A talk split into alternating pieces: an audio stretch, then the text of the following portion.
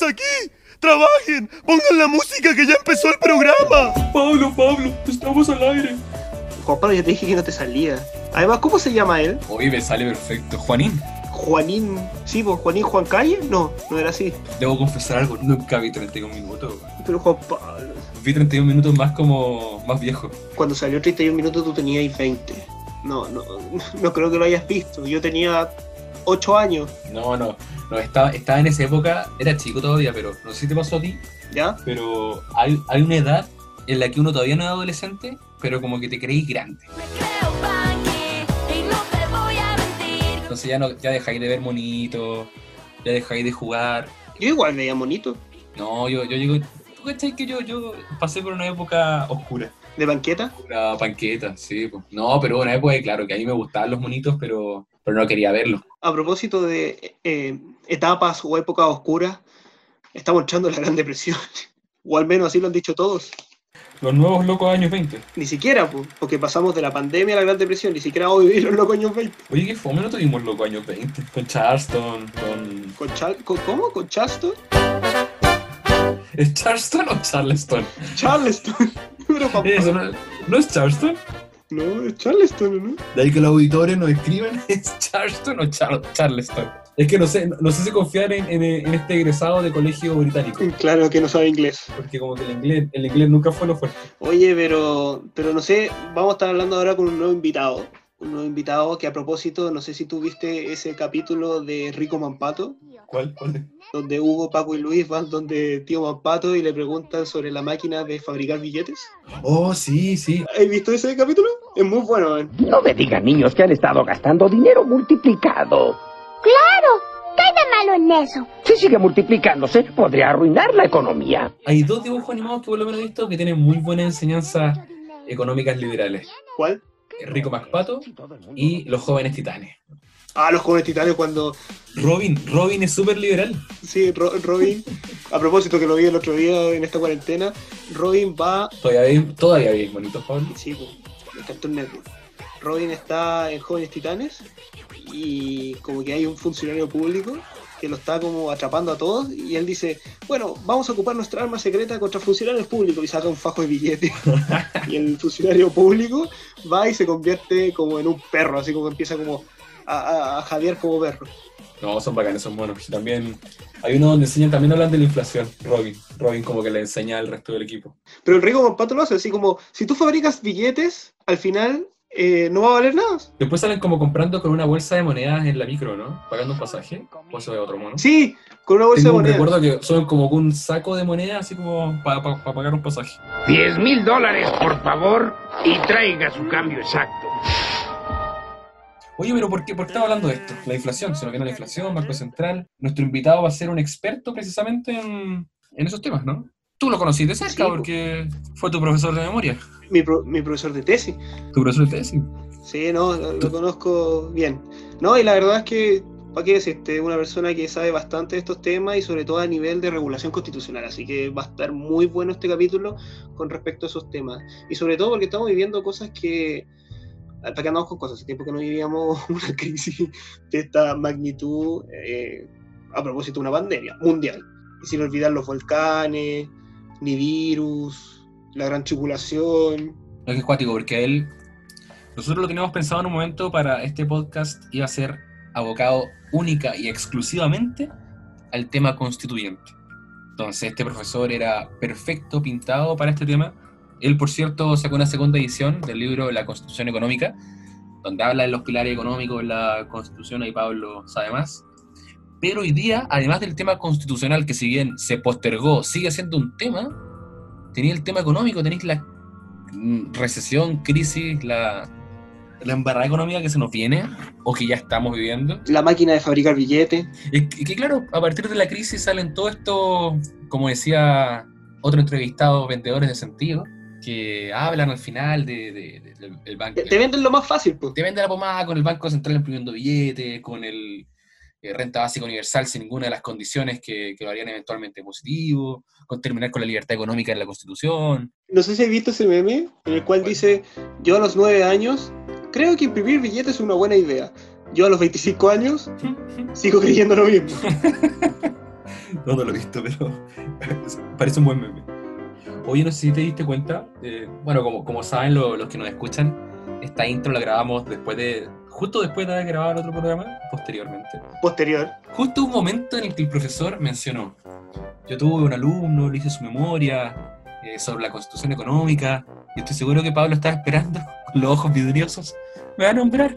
Y no, ese era, era, era otro alumno, ¿no? Ah, que claro, escucha. Era como la constitución económica en Suecia, no sé dónde. Y ahí vio cuando el corazón de Pablo se quebró como el de, el de Ralph. El de Ralph. Ahí, ese es el momento. Podemos ver justo el cuadro de cuando se le rompe el corazón. ¿Se te partió el corazón o no, Pablo? Que no eres su, su ¿cómo se dice? ¿Tutorado? No, sí, yo ¿Cómo creo se, que. cómo- cómo se llama el que el alumno del profesor de memoria? ¿El pupilo? ¿El ¿El Padawan? tesista? ¿El power? Claro. El tesi- tesista, po. El aprendiz. Tú no fuiste su tesista favorito, Pablo. No. Pero bueno. Ya harán otras instancias. Así es la vida. No, y además este profesor, José Luis Guerrero, es secretario general de la Católica, de nuestra madre ma- alma mater. Claro. No, y profesor de Derecho Económico, de los tres derechos económicos. Uno de los tres derechos económicos. Claro, Derecho Económico 1, 2 y 3. Algunos dirán que es mucho, otros dirán que es insuficiente, pero al menos la Católica de Valparaíso tiene tres derechos económicos. ¿Cómo será la otra? Oye, no, pero, pero buena entrevista, porque el profe, justo como sacó esta segunda edición, entonces está como... Sí, bien coyuntural. Está, está, está, es bien coyuntural. Así que, Por ambos temas, constituyente y la crisis económica y los desafíos que se vienen en materia económica y de políticas públicas post-pandémicas. así que nos vamos con él. Vamos a ello. Los expulsaron de la primera línea porque eran demasiado famosos y se robaban la atención de todos. Camino a Valparaíso se les ocurrió probar suerte en El que baila pasa, pero no calificaban con su scooter. ¿Seré weón? Verdaderas víctimas de un sistema opresor, tiránico, patriarcal, carnívoro, parrillero, cervecero. ¿Se hace la víctima? La desesperación llevó a este par de patipelados a echar mano a sus estudios de derecho y tomarse las cosas en serio. En la medida de lo posible. Unos dicen que se volvieron locos, otros los han escuchado por ahí haciendo show. En el día de hoy tenemos la oportunidad de conversar con José Luis Guerrero. Él es abogado de la Pontificia Universidad Católica del Paraíso, MBA, máster en Derecho de la Empresa y doctor en Derecho de la Universidad de Valencia. También se desempeña como profesor titular de la Cátedra de Derecho Económico de la Católica del Paraíso. Bienvenido, profesor. Sí, muchas gracias eh, por invitarme, Pablo y Juan Pablo. Y bueno, quedo a su disposición en lo que pueda, lo que podamos conversar, digamos. Tenemos harto que conversar en esta oportunidad. Hartos temas se pueden tratar con ustedes, profesor, pero partamos por lo global. Partamos por un tema que, que pucha, del que estamos saliendo, pero entrando con el que todavía estamos en realidad. Estábamos saliendo de un estallido social que quizás eh, dicen algunos que va a volver a estallar o que está ahí latente esperando que terminen las restricciones de la cuarentena. ¿Cómo veía usted la economía eh, antes del coronavirus? Porque nosotros, a diferencia de otros países, ya veníamos de una aprontándonos a una suerte de recesión o una, una cosa media complicada. Sí, eh, yo lo veo bastante complejo, porque efectivamente, a diferencia de otros países, en el caso nuestro, tenemos eh, una etapa previa de, de los meses de octubre en adelante, y que más allá de las consideraciones políticas que podemos hacer, hay un hecho objetivo, que hubo eh, bastante impacto en la actividad económica sectorial, o sea, no en todas las actividades económicas, pero sí algunas actividades económicas sectoriales como son básicamente el comercio, eh, que se vio bastante afectado por, por- por- por el estallido social, eh, desde grandes empresas hasta, hasta los pequeños comerciantes. Pero también hay otras áreas en las cuales ya se- no se iba a visualizar en el momento octubre, noviembre, sino que son de mediano plazo, que son, por ejemplo, el tema de la inversión, eh, la inversión extranjera u otro, en el cual normalmente el inversionista extranjero, que es, es bien relevante la inversión extranjera para poder generar capital internamente, para poder dar empleo y, y producir, que efectivamente los inversionistas extranjeros, una de las cosas que evalúan siempre el, el riesgo país y la estabilidad, y, y obviamente en este proceso de octubre, noviembre, eh, claramente pueden, y no solo pueden ser una cosa mirar algunos rankings de, de riesgo, eh, se vieron afectados. Entonces ya venía un poco la cosa mal, un poco, en algunos sectores, como les digo, bastante más, más, más fuerte, con, con problemas de expectativas de cómo iba a resurgir la actividad económica, y nos encontramos con esta pandemia en que objetivamente eh, va a generar una recesión. Lo peor que nos podría haber pasado. Claro, como como una cosa tras otra, ¿no? Ayer, ayer hablábamos con Pablo que al final la explosión del volcán, la, todo lo que ha pasado en este último tiempo, un cúmulo de cuestiones, pero además del tema del estallido y todo lo que pasó por algunas protestas que se dieron en contexto de violencia, lamentablemente, también nos aprontábamos a un plebiscito, pero ahí también tenemos otro fenómeno de incerteza para los capitales extranjeros. Claro, lo que pasa es que en el fondo eh, el solo hecho de que exista un plebiscito no debiera ser una señal de incerteza para nadie. El tema es lo que rodea ese plebiscito y cómo se lleva adelante ese plebiscito o cualquier discusión eh, político-institucional. Eh, esa misma discusión de una mejor constitución, una nueva constitución o una reforma a la constitución, eh, si se lleva adecuadamente, ¿cierto? Si se lleva eh, por los canales institucionales, eh, no debiera generar grandes miedo en, en el ambiente económico. El tema es que, claro, si tú no miras hacia atrás y eso surge de, de un proceso violento, como respuesta a ese proceso violento, aunque uno es algo objetivo, o sea, resulta como, como, como, como resultado de ese proceso violento o está acompañado en ese contexto de violencia, eh, claro, hay legítima duda que eso pueda volver a repetirse, esperamos que no, y eso claramente afecta la, la expectativa económica. O sea, em, efectivamente, en, en- un contexto distinto, en que hay una discusión política respecto a que podemos mejorar la constitución. No, por ejemplo, pongámonos en el, en el momento del 2005, cuando se reforma la constitución, eh, eso fue un, proceso normal que se llevó a través del Congreso, ¿cierto? Ejecutivo-Congreso. No hubo gran participación ciudadana y quizás eso quizás faltó en ese momento, pero hay un proceso importante de reforma constitucional de muchos aspectos relevantes. Pero ahí se trabajó en base de la actual constitución. Claro, es base a la, a la actual constitución. Ahora yo creo, Hay que tener un proceso abierto. sí, lo que pasa es que yo, esto es una opinión personal, digamos, eh, yo no creo en la hoja en blanco, o sea, en el fondo es un tema de, de punto político, porque eh, hay una memoria constitucional. Eh, esto lo digo incluso en la segunda edición de mi libro sobre la constitución económica, es que no creo la hoja en blanco porque no es posible eh, partir de cero y vamos a sentarnos a pensar cuál es la mejor constitución para Chile en este momento sin entender cuál es la cultura jurídica detrás, qué cosas vienen, eh, y para eso hay que conocer eh, las normas, porque lo peor que puede pasar es que en el fondo entendamos que toda la constitución del 80 es, es- es fruto de la dictadura, cuando no, no tengo porcentaje, pero un porcentaje relevante son normas que vienen de antes, de la constitución del 25. De hecho, la Comisión Ortúzar recoge varias normas de la del 25. Y claro, porque ellos tampoco, a pesar, mira, fíjate que, que- que el- que la dictadura, el régimen militar, eh, partió al, al poco tiempo, año 74 diría yo, planteó un, que iba a ser un régimen refundacional de Chile. Lo lo que podríamos decir es que era una hoja en blanco, borrón y cuenta nueva respecto a lo que vivió Chile antes en esa perspectiva autoritaria. Y resulta que la constitución del 80 efectivamente recoge una serie de normas, y no pocas, de la constitución de 1925, y esa sube la de 1833. Entonces eso la hoja en blanco yo me lo tomo con, eh, con, con calma, porque es bastante difícil y además, digamos, racionalmente difícil pensar que se sienten ahí como, como sin ninguna idea previa. digamos. La idea previa necesariamente va a venir a dónde estaban las textos constitucionales o normas que entendemos más o menos consensuadas. Y, y eso, y eso es como natural que suceda. Con calma en el proceso como, como para aprobar, como para rechazar, así estoy yendo muy directo al grano, como me gusta. En el, en el plebiscito digo, Perdón, ¿me estás preguntando cuál es mi opinión? O... estoy preguntando, claro, cuál es, si hay alguna oposición, hay alguna opinión sobre el plebiscito o todavía estamos en proceso de reflexión. Lo que pasa es que, claro, eso, eh, eh, cuando tú lo ves en el tema más contexto político general, tú puedes tener distintas apreciaciones, pero, eh, a ver, yo tengo una opinión en que, y lo tengo desde hace muchos años, eh, que la Constitución requiere una serie de, de reformas.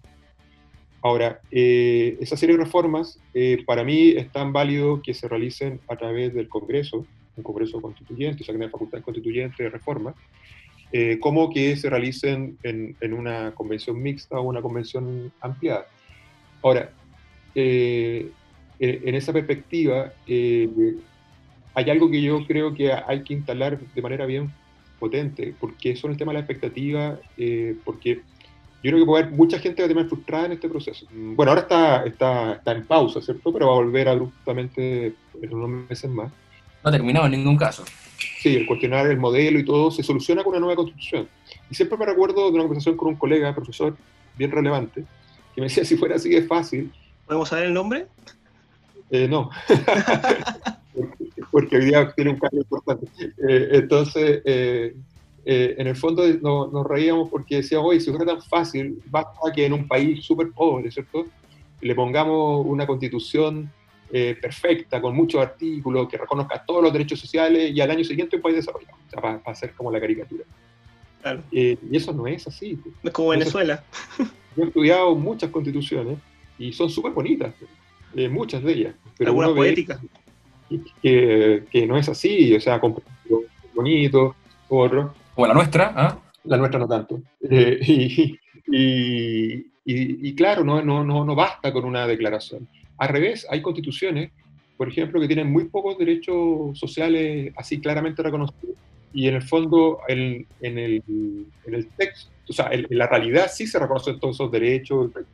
Pero Yo me llevé una sorpresa bien importante con la, cuando, con, junto con un alumno que era de, de la Escuela de Derecho de la Catedral del Paraíso, que hizo su memoria sobre la constitución económica sueca. Él es hijo de, de chileno y su madre es sueca. Entonces aprovechamos ese vínculo claro y además que manejaba el idioma sueco para, para estudiar la constitución sueca. Y si uno ve, lee la constitución sueca, primero se encuentra con que la constitución sueca, no hay una constitución sueca, sino que son leyes fundamentales, son, son como dos o tres leyes fundamentales. Y si ustedes la leen, y si tienen una preconcepción que Suecia es un estado de bienestar, un estado potente, fuerte, se van a sorprender porque casi, casi no habla del, rol del estado potente, son cosas muy generales. Y uno se pregunta, y conozco bien el caso sueco, eh, de por qué allí hay un estado bienestar instalado. ¿Y saben por qué? Esto es una opinión personal. Es porque los suecos tienen un principio básico de la solidaridad y del respeto de valores ciudadanos. Y eso no es necesario escribirlo en la Constitución, sino que hay que aprenderlo de niño. Es algo más cultural. Totalmente. Entonces, el, el Estado, o sea, para un sueco, el Estado son todos. Y no es totalitario. O sea, lo- los suecos en general se manejan en, en términos políticos entre la centro izquierda e incluso la centro derecha, lo- el grupo moderata que, que ha ganado varias veces las elecciones. Eh, no, no es que uno dice, no, son todos de izquierda, son, y por eso tiene un sistema socialista de que el Estado da todo. No es cierto. Pero ustedes van a Suecia, pasen por el centro de Estocolmo, y van a ver lleno yate el centro de Estocolmo. Eh, y van a ver lleno Volvo, ver lleno de Mercedes-Benz. Eh, el tema es que efectivamente la gente tiene trabajo digno, buenos sueldos, y la correlación entre que gana menos y que gana más eh, no es tan salvajemente alta. Y, y así todos viven bien, y el que tiene mucho, y puede haber algún millonario, por supuesto, y, y nadie le va a decir nada porque paga sus impuestos y, y sol- y contribuye a la solidaridad. Entonces hay un tema que para mí es más cultural que constitucional. Eh, y yo creo que ese, ese debate no se va a Nuestro ministro habla harto del caso sueco. De no- las 90 El horas. ministro de las 90 horas, Mauricio Rojas, habla harto de, de Suecia y del mito este del socialismo de los países escandinavos, el supuesto socialismo de los países escandinavos. Claro, porque Mauricio Rojas, ¿cierto? Escribió en Suecia, fue diputado sueco, eh, hizo el doctorado en, en- en- en economía, ¿no? Historia de economía. Sí, historia en economía, creo. en la, si no me equivoco, en la Universidad de Lund, y, y claro, entonces tiene esa vivencia eh, en que uno perfectamente puede ser liberal en Suecia, y, y yo recuerdo haber estado en Suecia en los años 90, y, y, por ejemplo, el temor de los suecos era la Unión Soviética antes, los 80, Claro. los 80, principios de los 90, o sea, no, comunista en ese sentido, no, pero sí socialista y también gente liberal, y entonces hay uno, yo que bien impresionado cuando conocí Suecia a principios de los 90, eh, porque efectivamente es una sociedad en que culturalmente es distinta. Entonces yo creo que no se arregla todo un modelo, todo un sistema solo en base a una estructura constitucional, sino que hay un tema cultural detrás. La constitución ayuda a encauzar algunas cosas, eso es cierto. ¿Y, y qué, y qué opina, por ejemplo, eh, no sé si usted ha visto la última noticia a propósito de todo lo que está pasando, bueno, ya con la pandemia y a nivel mundial, que pareciera que el shock de oferta es bien fuerte, eh, con respecto a, a- nuevos como propuestas, instrumentos, no sé si vio a Boric, que el diputado eh, lanzando su, su propuesta, tan, que, que dijo, no, va a haber inflación, pero eso da lo mismo, no importa. No, no sé qué opinó sobre eso, como la renta básica, eh, congelar todos los precios de por haber. A ver, yo, yo no, la, la verdad no, no, no he escuchado esa última propuesta del diputado Boris, pero entiendo que en un proceso de recesión, obviamente, tiene que haber un esfuerzo mayor de, de- de política fiscal, eh, incluso política monetaria del Banco Central expansiva, que es lo que está haciendo hoy día el Banco Central de Chile. ¿Cómo evalúa la- al Banco Central lo que ha hecho hasta ahora? Yo lo evalúo muy bien porque yo creo que un aprendizaje que tuvo el Banco Central luego de la crisis asiática, de fines de los 90, en que el Banco Central en esa crisis, que nos impactó, porque obviamente nosotros somos un país exportador hacia el área, al área de Asia-Pacífico, eh, el Banco Central, cuando comenzó el desempleo, o empezó a aumentar un poco el desempleo, el Banco Central lo que hizo fue seguir subiendo la tasa de interés para controlar la inflación. Y lo que hizo con eso fue incrementar el desempleo. Entonces, efectivamente, yo creo que ahí hubo bastante crítica académica, política del rol del Banco Central, y de ahí en adelante el Banco Central creo que se ha funcionado bastante bien, visualizando y coordinándose, siendo autónomo, por supuesto, en la política general fiscal. O sea que esto es una cosa de, de, de todos trabajar por el mismo, El mismo por, buque. por el bien común, digamos, por el bien común, por el mismo buque, exacto. Entonces, yo lo, yo lo, lo evalúo bastante bien y, y ahora lo que ha hecho es bajar la tasa hasta donde ha podido eh, para contribuir a que exista más liquidez para las empresas, para que tengan capital de trabajo. O sea, ha contribuido de su perspectiva. ¿Eso le va a producir inflación? Es probable. Pero si dentro, está dentro de las metas manejables, en el corto y mediano plazo del Banco Central, yo no veo problema. Yo me acuerdo de mi profesor Enrique Aimone, que hablaba que el problema de la inflación per se no es siempre subir los precios. El tema es la hiperinflación o la inflación descontrolada o la inflación financiada eh, o que se produce por el mero financiamiento de políticas populistas que, que no son productivas. Eso, eso, eso es lo que hay que cuestionar. ¿Y, y qué opina, por ejemplo, de lo que se está discutiendo hoy día en el Congreso a propósito del Banco Central, de, de que el, el propio Banco Central pueda comprar pasivos del fisco en mercado secundario y para eso necesita una reforma constitucional? Uno, por el lado de que haga eso, y lo otro es, por ejemplo, que va a ser, creo que primera vez que se modifica el capítulo del Banco Central, ¿o ¿no? En estos 30 años. La verdad que sería la primera vez que en estos, no 30, 40, Claro, 40 años. Creo que es lo único que no se ha modificado. No, no, es que la primera, sería la primera norma de connotación económica que se Ah, modificaría en la Constitución del 80, no solo el capítulo del Banco Central, o sea, no hay ninguna norma de connotación económica en la Constitución del 80. Desde el 81, ¿cierto? Cuando, cuando se, se publica y se entra en vigencia, eh, del 11 de marzo del 81 en adelante, en que se haya modificado una norma de connotación económica. Ahora, volviendo al tema del Banco Central, yo creo que es un tema a revisar porque lo que están planteando es que es algo que hacen muchos bancos centrales que, es que puedan operar en un mercado abierto de, de- valores, eh, comprando distintos títulos, ya sea de, que, se transan en el mercado, ¿cierto? Eh, y en caso de Chile, en ese mercado secundario, no de emisión, sino que la reventa de esos títulos, eh, en el fondo tiene prohibido en la Constitución el poder adquirir esos títulos que vengan, que, sean emitidos por el fisco originalmente, porque habla directa e indirectamente. Entonces, el tema es otro. Eh, si el fisco de Chile emite un, título de deuda para salir a financiarse y lo adquiere un inversionista privado, privado, y ese inversionista privado después lo revende, la pregunta es si el Banco Central podría recomprar o comprar en el mercado secundario ese título que originalmente compró un privado. Eh, y muchos centrales dicen que, no- habría problema, porque entre que lo, lo puede comprar un privado o comprarlo un, un ente estatal, en este caso el Banco Central, porque no está financiando directamente al fisco, el que lo financió primero fue el privado. Entonces, por eso es bien relevante distinguir que están, lo que están planteando y que ha ido aumentando el consenso es que pueda adquirir títulos, eh, en el fondo, que son de reventa. Eh, por tanto, no está financiando directamente al fisco. Ahora, alguien me podría decir, mire, lo que pasa es que el fisco va a tener una serie de inversionistas que van a ser los palos blancos, que van a adquirir esta, esta deuda para después colocarla en el Banco Central y estamos haciendo trampa, digamos. Y al final el Banco Central está financiando al fisco.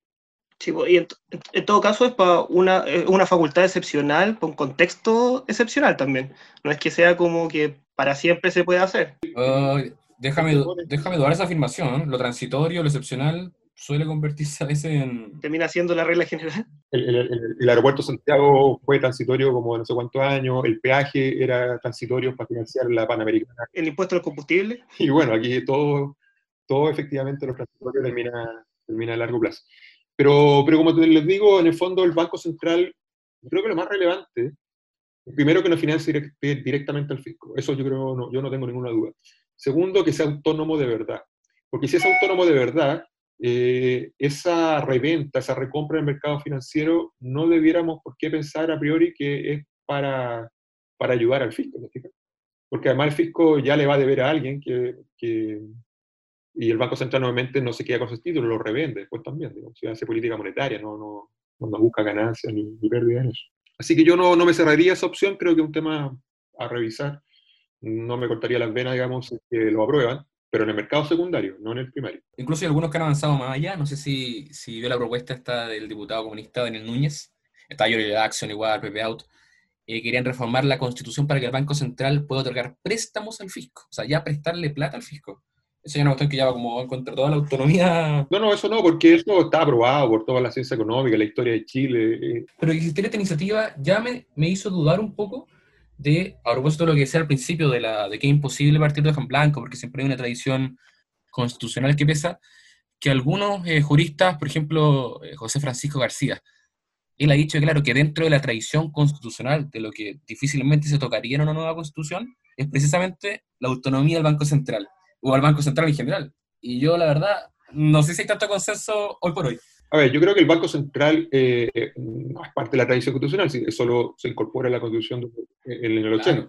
Pero sí creo yo que hay un consenso bastante mayoritario, no, no digo total, de que ha funcionado bien y efectivamente no hay que usarlo como la maquinita de fabricar billetes, porque cuando pasa eso, claramente se produce un descalabro económico mayor. digamos. O sea, la inflación, mira, en los años 80, cuando yo, a fines de los 80, yo estudiaba en la universidad, el gran problema económico de Chile era la ¿Escuchaban a los prisioneros, profesor? Totalmente, y la primera vez que lo escuché fue en el gimnasio de la Católica del Paraíso. Ah, ¿fueron? Pero claro, pues ahí lo, lo escuché 85. Ah, ¿En serio? Yo estaba en primer año, en 1985, tocaron en el, en el gimnasio, y de los teloneros fue un grupo que se llamaba Barato Raro, eh, cuando el gimnasio se llenaba con este tipo de eventos, cuando las elecciones de la federación eran a, a gimnasio lleno, digamos, los debates, Eh, no como ahora. No. Así que efectivamente, los prisioneros lo, lo escuché en los 80. Bueno, les decía que en ese momento el gran problema era la deuda externa chilena. Antes, en la década del 70, fue la inflación. Y, y después no hablamos, no es un gran problema en Chile, o sea, la deuda externa nadie sabe cuánto es, y la inflación en Chile que sube a un 5% un escándalo, digamos. Claro. Entonces, eso es por algo, digamos, ¿cierto? Y, y ese algo, yo he estudiado esto, no hay ninguna duda, que es el rol del Banco Central eh, como órgano autónomo y también hay que ser muy justo en que el- en general lo- lo- los ejecutivos de distintos colores políticos han sido bien responsables en cuanto al- a evitar el déficit fiscal. De hecho, ¿el actual no, no es socialista? El presidente del Banco Central, claro, es socialista, y en el periodo de Ricardo Lagos, cuando era ministro de Hacienda Eizaguirre, fue el que estableció la, la- la regla del 1% de superávit fiscal, o sea que el Estado, el Estado ahorrara un 1%, que después la- en el 2008 lo bajaron a 0,5 por la crisis. De hecho, ese fue el colchón que hizo que no nos pegara tanto la crisis subprime. Exacto, y, y- y eran, y eran gobiernos de la concertación, digamos, ¿cierto? No, eran neoliberales, ¿cierto? Eh, por mucho que algunos quieran tildarlos de esa forma, pero realmente no. Por lo que Santos ha dicho, que al final la concertación ha sido incapaz de defender su legado. Al final, todo este legado de. Todo este modelo económico, más allá que ser un legado de la dictadura, o sea, un lega- ha sido un legado que ha sido profundizado y perfeccionado precisamente por la concertación. Yo personalmente no me gustan los autoflagelantes, eh, porque en el fondo uno no puede, mira, a de la memoria, yo creo que este país tiene un gran problema, que tenemos memoria de muy corto plazo. Probablemente eso tiene una virtud, que tenemos tantas tragedias, tantas tragedias, que si viviéramos recordándolas todas pasaríamos deprimidos, que el terremoto, que el aluvión, que esto, esto, otro, pero también tiene un defecto, que no nos recordamos eh, de, lo que pasa hacia atrás y es importante aprender de eso. Entonces, eh, si uno mira las cifras macroeconómicas de Chile, eh, Chile era un país súper pobre, en la década del 80 incluso, y, este país ha llegado a ser un país de ingresos medios, medios ¿cierto? En los últimos 30 años de manera potente. Eso no se puede desconocer, que se puede haber hecho mejor, que en el fondo, en un momento u otro, eh, el bien común quizás se transformó en, en- en solo la búsqueda del poder y de ganar la elección, y uno se pierde, sea, los políticos se pierden a veces en lo que es la búsqueda del bien común. Pasa en todas partes, digamos, en algunas más que en otras, digamos, pero, pero, pero no puedes desconocer los avances. De. Eso es lo peor, porque cuando a mí, cuando dicen los últimos 30 años, neoliberalismo y todo, yo digo, bueno, pero es raro, ¿por qué no dicen los últimos 40? Porque, ¿Por qué parten en el año 90? O sea, cuando precisamente el año 90 fue cuando se recuperó la democracia de una manera ejemplar para el mundo. Lo viví muy, muy a la edad de ustedes, digamos, un poquito menos quizás de ustedes, pero en el centro universitario y lo, lo viví intensamente, me saqué la mugre eh, participando en esos procesos, para que después me ningunee, creo que no, no, no, no, no, no encuentro justo. Yo creo que ahí, y de hecho lo conecto un poco con, con- con el último libro de Carlos Peña, es que claro, no son 30 años, eh, no son 30 pesos, son 30 años. Eso lo dice una parte de la izquierda que está en desacuerdo con lo que fue la concertación, que de hecho fueron los que plantearon el duopolio, de que no era la verdadera izquierda, de que, de, de hecho, eh, muchos, y lo dice Carlos Peña, es una impugnación a la socialdemocracia. Y no solamente pasa en este país, ha pasado en España, de hecho Podemos fue uno de lo que pasó hoy día son gobierno con el PSOE. Pero, pero lo que pasa es que la política del arte de lo posible y la búsqueda de los consensos, esa es mi, mi opinión personal. Entonces, cuando tú dices, claro, la izquierda renegó de su, de, su tradición, la pregunta es cuál tradición de izquierda, porque la izquierda del año 90, ubicándose en el contexto de la izquierda del año 90, se había el muro de Berlín. ¿Ah? Y, y la Unión Soviética se vino al suelo siendo una potencia mundial. Entonces, esa izquierda, ¿cierto? Es la que recupera la, la, la izquierda, digamos, que se llama renovada, es la que recupera eso. Entonces, primero tengo que poner de acuerdo cuáles son los postulados de izquierda para decir que lo vulneraron o no. Yo creo que a partir de los 90 en adelante, claramente eh, lo que ha imperado el punto de vista de la izquierda es más bien en la, en la, en la socialdemocracia, la centroizquierda. Eh, y en caso de Chile, además, la concertación con un espectro bastante amplio, en un contexto muy particular, porque es súper injusto cuestionar a los primeros presidentes de la concertación eh, por qué aceptaron a Pinochet cuando no viviste eso y cuando no, no entiendes lo complejo que era manejar eh, esa situación política eh, de una manera más pacífica y sin volver a otra una nueva dictadura que podría haber sido perfectamente. Eso hubo varios momentos, ¿cierto? El boinazo y otros. Los Pinocheques. Los Pinochet, que en ese momento efectivamente, entonces al final eh, falta lo que le decía, pues memoria a corto plazo, porque tú puedes no haberla tenido, no la viviste, pero además la voy a estudiar. pues. Y, si uno estudia puede opinar mejor y con más argumentos, si no es fácil, pues, es súper fácil. Y, yo creo que eso nos falta, yo creo que los países europeos tienen memoria, aprenden de su, de su tragedia, y nosotros como que a los dos meses nos olvidamos, o sea, mira, nos olvida, la gente se olvida lo que pasó en octubre. Eh, y probablemente en un año se van a olvidar de la pandemia, entonces... eh, Ahí no sé, ahí no sé si, si, si la gente se olvidará de la pandemia. O sea, ahí viene también todo un cuestionamiento que se ha hecho de la nueva era post pandemia, tanto discusiones más filosóficas, discusiones más políticas, pero también más discusiones, por ejemplo, desde el punto de vista de las políticas públicas.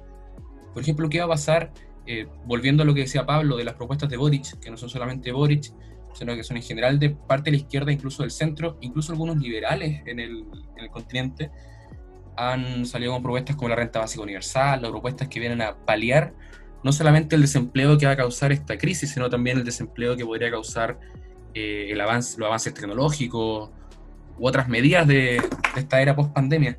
También hay como esas propuestas más, más de Estado que, que, que nos hacen repensar al final. Mira, pero es, es que eso no hay problema en esas propuestas en la medida que entiendan algo, que esas propuestas las paga alguien, y el que lo paga es el Estado. Y el Estado de Chile, salvo Codelco, no tiene otros ingresos que, sea, que no sean los impuestos. Y los impuestos los pagan los que generan riqueza y los que pueden pagar los impuestos, que son los que trabajamos, ¿cierto? Pero ¿y el IVA? que- los empresarios, y eso normalmente está en el sector privado. Entonces, cuando tú te olvidas coyunturalmente eso, por un, porque normalmente yo entiendo que un punto político, y te olvidas que esto es un circuito cerrado, eh, claro que puede haber ingresos mínimos garantizados si todos pagamos impuestos, y cosa que contribuyamos a los que necesitan y quedan fuera de esta distribución inicial del mercado. Y ahí es el rol espectacular del Estado de redistribuir.